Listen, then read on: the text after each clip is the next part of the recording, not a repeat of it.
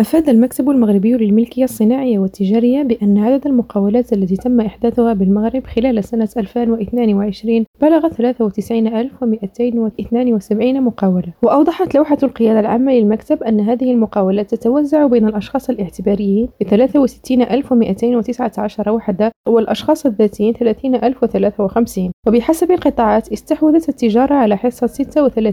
من إجمالي المقاولات المحدثة متبوعة بالبناء والأشغال العمومية والأنشطة العقارية والخدمات المختلفة والنقل والصناعات والفنادق والمطاعم وقطاع تكنولوجيا المعلومات والاتصالات والفلاحة والصيد البحري والأنشطة المالية وبحسب الشكل القانوني فإن 61% من المقاولات المحدثة كانت عبارة عن شركات ذات مسؤولية محدودة بشريك واحد و37% شركات ذات مسؤولية محدودة و0.3% شركات مجهولة الاسم و0.1% شركات التضامن بسمة رياضي ريم راديو الدار البيضاء